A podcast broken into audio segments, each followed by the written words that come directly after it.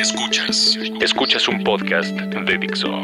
Escuchas a Salvador Camarena. Salvador Camarena. Por Dixo. La productora de podcast más importante en habla hispana.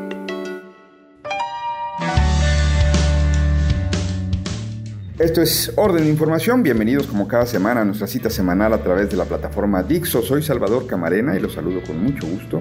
En esta ocasión los saludo desde Cancún, en donde estoy tomando unos días de descanso, pero con gusto de estar grabando esto para encontrarnos en esto. Orden de Información, el podcast de la plataforma Dixo.com y yo siempre a sus órdenes en arroba salcamarena. Será un podcast un poco breve.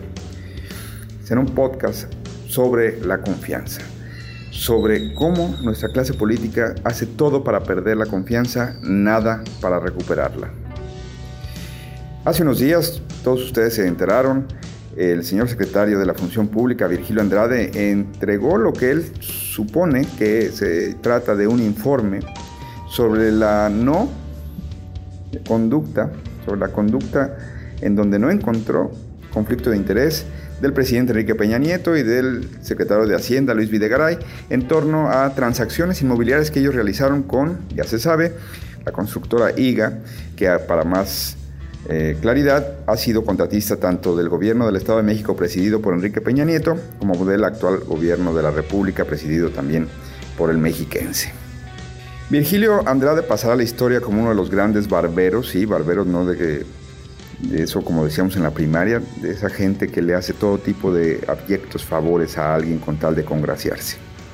Pero ese es el problema de él, y la verdad que a lo mejor hasta se siente bien de haber hecho tan impúdico acto como lavarle la cara a conductas que son, por supuesto, en cualquier eh, circunstancia más o menos moderna, condenables, criticables, como es comprar a condiciones completamente fuera de mercado inmuebles a quien es y ha sido tu contratista y seguirá siendo tu contratista. En todo caso, allá Virgilio Andrade y su descendencia que llevarán ese San Benito. Ese estigma lo cargarán un buen rato. Por lo pronto, lo que no parecen entender nuestra clase política es que ha perdido la confianza. Les cuento que en Cancún, como todo el mundo sabe, las cosas más o menos están tasadas en dólares pues gran parte del turismo que llega aquí, afortunadamente para los mexicanos y para los quintanarroenses, es extranjero. Entonces cualquier clase mediero como un servidor, pues tiene que lidiar con esta circunstancia de que la turbulencia financiera coincida justo con los tres días de descanso que uno pensaba pasarse aquí en Cancún, y entonces todos los precios, todos los días hay que preguntar, ¿y a cómo están tomando el dólar? Hay días a 14, hay días a 15, hay días a 16, en ningún lugar lo he visto a 17, como si ha llegado en la paridad, pero el caso es que parecen sobrellevar más o menos con decoro aquí los locales y los que están llegando esta circunstancia de volatilidad del precio de las divisas. En todo caso, es muy importante que reflexionamos un poco sobre la falta de confianza que tenemos en el señor Luis Videgaray, en el presidente de la República, cuando ellos se afanan en tratar de explicar lo que está ocurriendo con la moneda mexicana.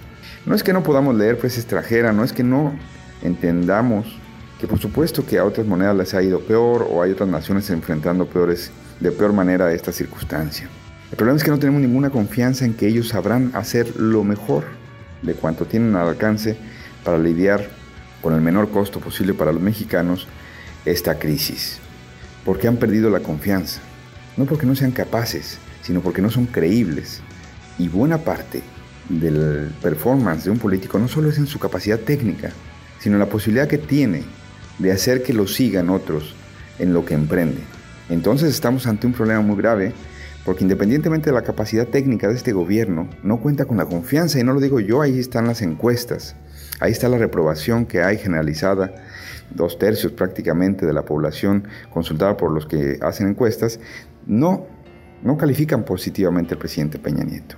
No han entendido que tienen que recuperar la confianza, no han entendido que sus disculpas nadie se las creyó, porque nadie creyó en el informe que presentó el señor Andrade. Y porque nadie cree que vayan a cambiar, porque no han dado ninguna muestra al respecto. Ya veremos si cuando llegue el presupuesto tendrán alguna capacidad de demostrar que han entendido el mensaje de que lo más importante es que traten de recuperar la confianza, independientemente de la volatilidad de los mercados internacionales, lo importante es la volatilidad, ahí sí, interna, del mercado de la credibilidad que tienen. Nadie les cree. Y no tendrían por qué creerles. Son perfectamente como aquel personaje Luis Espota. El protagonista de Palabras Mayores era un secretario de Estado por allá en los años 70, que estaba en la lista de los tapados y que un día reflexiona lo lejos que está de sus orígenes porque se da cuenta de que sus zapatos, de finísima piel de venado, según este relato, hace años que no pisan la calle, la banqueta, hace años que no caminan como un ciudadano común y corriente, hace años que no saben lo que se siente no estar protegido por el poder. Cuando el presidente Enrique Peña Nieto no supo contestar aquellas preguntas sobre el precio de la carne, el precio de la tortilla, cuando dijo aquella frase de no soy la señora de la casa como una excusa fallida sobre su mm, falta de conocimiento de esos precios de la canasta básica, lo que nos estaba diciendo es hace muchos años que no soy como ustedes. Y es más, ¿quién sabe si quiere saber qué se siente ser como nosotros? Viven en una burbuja no son los únicos, otros gobiernos también han vivido una burbuja, pero estos más que otros.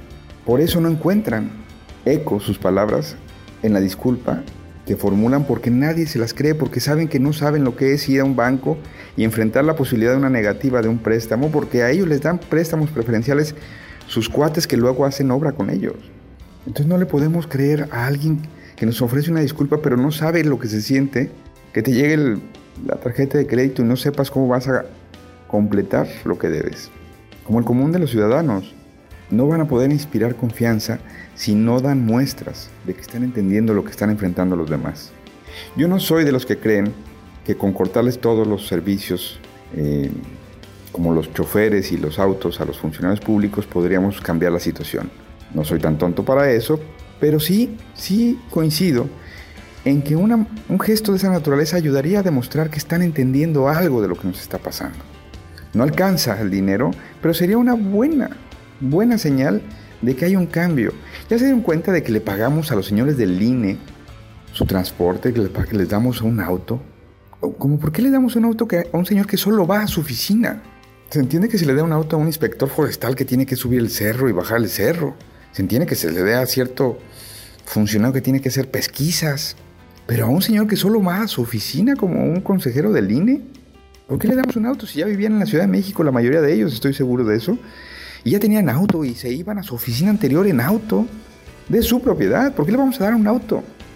Ok, no alcanza, quitando todos esos autos, quizá no alcanza para resolver problemas financieros de gran magnitud, pero sí alcanza para recuperar algo de la confianza.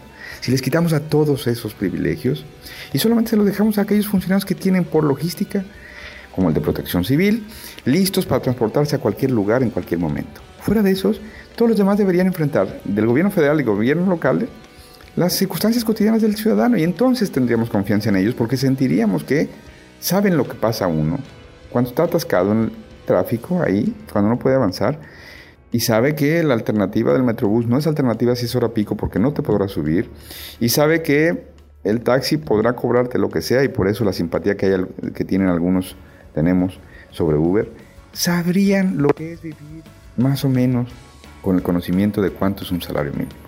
No tienen nuestra confianza porque no son como nosotros y porque no hacen ningún esfuerzo por entender cómo son los otros. Soy Salvador Camarena. Esto es Orden de Información. Este podcast llega a ustedes a través, por supuesto, de la plataforma Dixo.com. Hasta la próxima semana y siempre sus órdenes en Twitter, salcamarena.